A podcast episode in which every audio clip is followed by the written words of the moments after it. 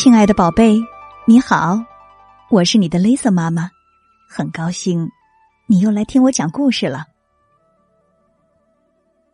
这是一个非洲小女孩战胜埃博拉病毒的故事。一九七六年，在苏丹南部和刚果金的埃博拉河地区，她被发现，引起了医学界的广泛关注和重视，埃博拉由此而得名。今天呢？瑟妈妈要给你讲的故事的名字就叫做埃博拉病毒。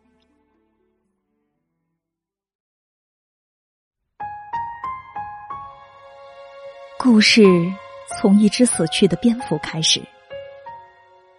在非洲菜市场，家禽稀缺，人们想吃肉，往往得吃蝙蝠、猴子。小女孩的爷爷买回来一只。带血的蝙蝠，手沾到了他的血液。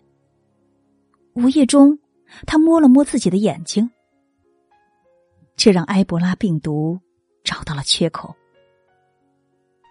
过了几天，爷爷发烧了，站不起来。没过多久，他就开始吐血。护士赶到的时候，爷爷。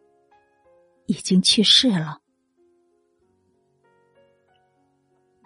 护士说，可能是埃博拉，它来源于动物的肉，却能在人与人之间传播。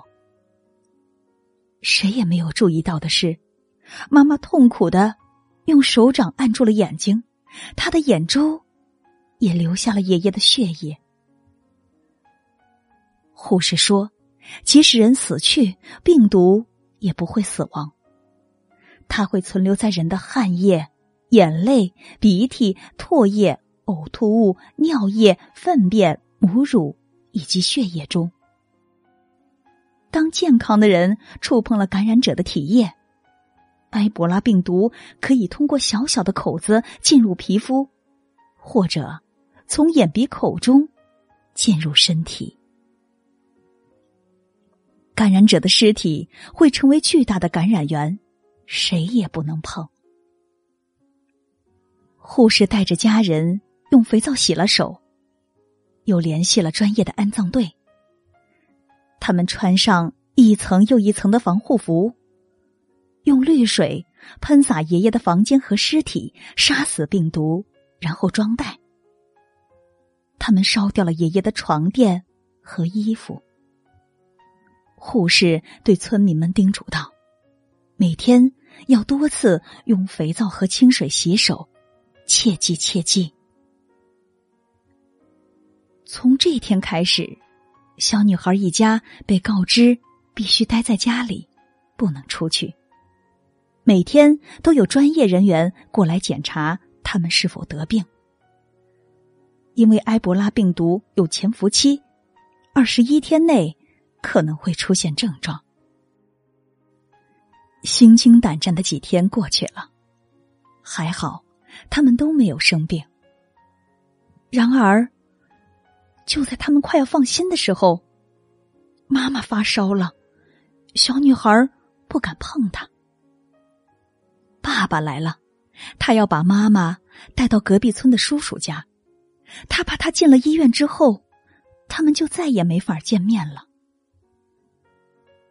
这很愚蠢，幸好小女孩勇敢的拦在了他们的面前。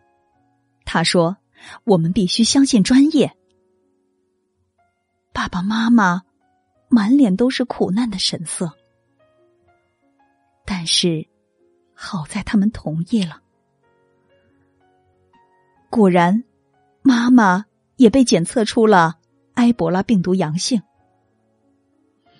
医护人员穿着厚厚的防护服，他们把妈妈带走了。虽然看起来很吓人，但却给予了妈妈很周到的治疗和看护。小女孩思念妈妈，但只能和她通电话。很多人死去了，但她的妈妈渐渐好转了。不久，他们能在安全距离内看他了。终于有一天，妈妈出院了。在埃博拉病毒肆虐时，小女孩所在的村落积极和医院配合。有人病了，立即送医院；有人走了，立即找安葬队。最后，他们总是会很多次认真的用肥皂洗手。这些动作，也希望正在收听的你好好记下：手掌、手背、指尖、大拇指，最后交叉指缝。洗手时间不应该少于二十秒，也就是连唱两遍生日快乐歌的时间。所以你看，即使在埃博拉肆虐、肉类稀缺、医疗技术落后的非洲，他们也能战胜它。一切的生命力都源于我们对生命的尊重。从你我做起，请尊重野生动物，和他们保持距离。而在充满恐惧的生活当中，往往也会诞生出冉冉发光的生命力量。他们总是以白衣天使的形象出现。我们应当相信他们，依靠他们，也请一如既往的。尊重他们。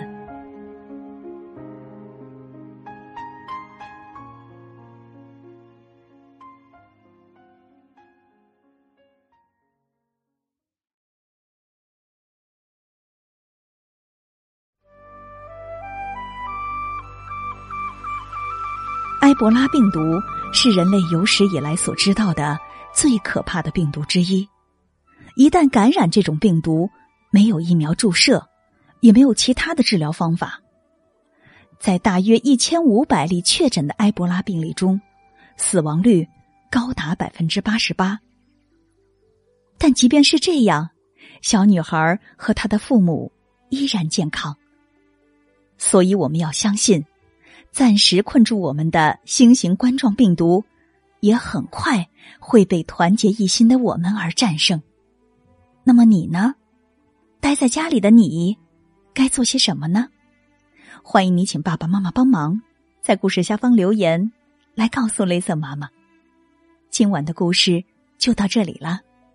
如果你喜欢雷瑟妈妈的故事，可以在微信公众号搜索并关注“雷森妈妈讲故事”，就能听到所有的故事了。当然了，欢迎你把故事分享给你的好朋友。要知道，分享。可是一种美德。